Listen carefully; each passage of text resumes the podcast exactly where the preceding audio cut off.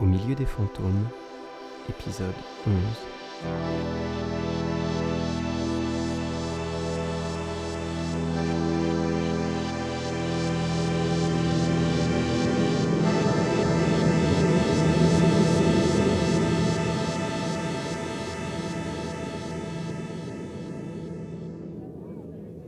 Au PMU Les Favorites, au milieu des bruits de couverts et des conversations de déjeuner, une omelette est demandée en cuisine. Tireuse, perco et le lave-vaisselle qui tourne à plein. Ce midi, le patron a autre chose à faire que l'écouter déblatérer. Ça n'embête pas Jean qui boit un demi en lisant son journal. Eh ben, ils ont pas perdu de temps à vendre le canard.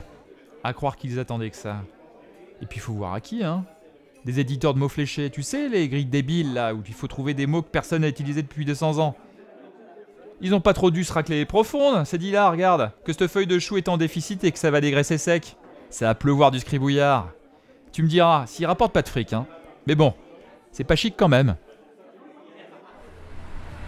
Eléa appuie sur le bouton de l'interphone. Augustin lui ouvre. Troisième étage.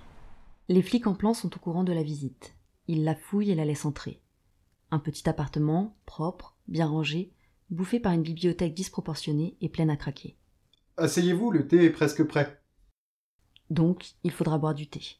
La bouteille de rouge qu'elle a amenée attendra l'heure de l'apéritif.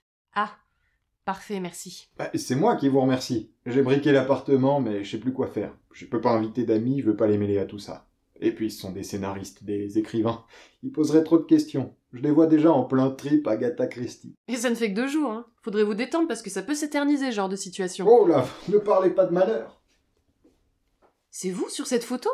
Vous portiez la barbe Sur laquelle? Ah oui, oui, c'est moi, ça remonte. Avec mon co-auteur, on avait gagné un prix et le studio avait organisé une petite fête. Et derrière vous Des comédiennes? Celle de gauche me dit quelque chose. Attendez que je regarde de plus près. Ah bah oui, enfin non, pas des comédiennes. C'est Abigail Lehart, la chef comptable de Mix Media. Vous avez dû voir sa photo sur des avis de recherche. Ah oui, d'accord. Et la fille qui lui tient la main? Euh, sa nana de l'époque, je sais plus son nom. Je crois que j'ai jamais su en fait. Ah, Apparemment, Abigail vivait seule depuis quelques années. Bon, remarquez, on n'en sait rien, c'est un fantôme cette comptable. Son adresse fiscale était tout juste plus qu'une boîte postale, à peine une garçonnière. Difficile de croire qu'elle y habitait. C'est aussi pour ça que personne n'arrive à mettre la main dessus. Pas de proches, peu d'infos, pas de pistes. Vous avez parlé de la seconde fille au flic Ouais, non, ils s'en foutent les flics. C'était il y a cinq ans. Elles vivaient ensemble, se sont séparées et probablement plus jamais revues. Un peu comme vous et Archie. Enfin, comme la plupart des couples sans enfants qui se séparent. Mhm. Eléa profite qu'il aille répondre au sifflement de la théière pour photographier l'image avec son téléphone. Il est 20h quand elle sort. Sa mère l'a appelée deux fois.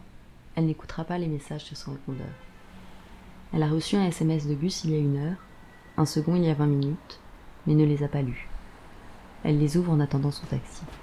Inquiet. Tu vas bien? Vraiment inquiet. Réponds s'il te plaît. Eléa lui écrit en retour. Oui, ça va. Excuse-moi pour tout à l'heure, je n'étais pas dans mon assiette. C'est quand même bizarre. Il n'est pas du genre à s'émouvoir pour un rien. Le téléphone d'Eléa. Nouvelle SMS. Hôpital central, chambre 256. Rien de grave. Rejoins-moi. Iléa arrive quelques minutes plus tard. Elle a pressé le taxi, elle a couru, elle a flippé. Gus est allongé et l'accueille en souriant du mieux qu'il peut. Putain de merde Mais Tout va bien, tout va bien. mais sérieux? On dirait un rhum steak Mais non, quelques cocards et trois côtes fêlées. Je sors demain matin, tu vois. J'ai surtout eu peur qu'ils s'attaquent à toi. Non, moi tout va bien. Il sourit. Elle a les larmes aux yeux mais cache son émotion. C'est le contre-coup et finalement plus de peur que de mal. Évidemment, si on lui demande, Gus dira qu'il n'a rien remarqué. Tu étais à l'enterrement d'Archibald? Non, je voulais pas y aller. J'irai à celui de Raymond demain. Je comprends. J'ai vu le scénariste cet après-midi. Je crois qu'il me drague. Il est mignon. Un peu effrayant avec son histoire de bottin, là, mais gentil. Son histoire de bottin. Non, c'est rien. Mais tiens, regarde, sur une photo chez lui, il y avait la comptable, et je sais pas si vous pouvez retrouver quelqu'un à partir d'une photo d'il y a 5 ans, mais là c'est sa copine de l'époque. Peut-être qu'elle sait un truc. Enfin, je sais pas, si vous la retrouvez, peut-être qu'elle vous donnera une piste ou un indice. Attends, ou- montre. Bordel Tu la connais? Et je peux te dire que je vais me faire une joie de la foutre au trou. Bordel, j'y crois pas, c'est l'assureur. Enfin, l'assureuse. Comment elle s'appelle? Clémence Charcot, c'est ça. Bordel, j'y crois pas. Au milieu des fantômes, épisode 11 sur 14. Avec Coralie Huchet, Ségolène Basso-Brusa, Johan Milin, Nicolas Six, Alexandre Molitor.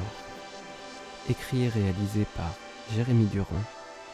Musique par Olivier Gonor. Moyen de production JD Carré.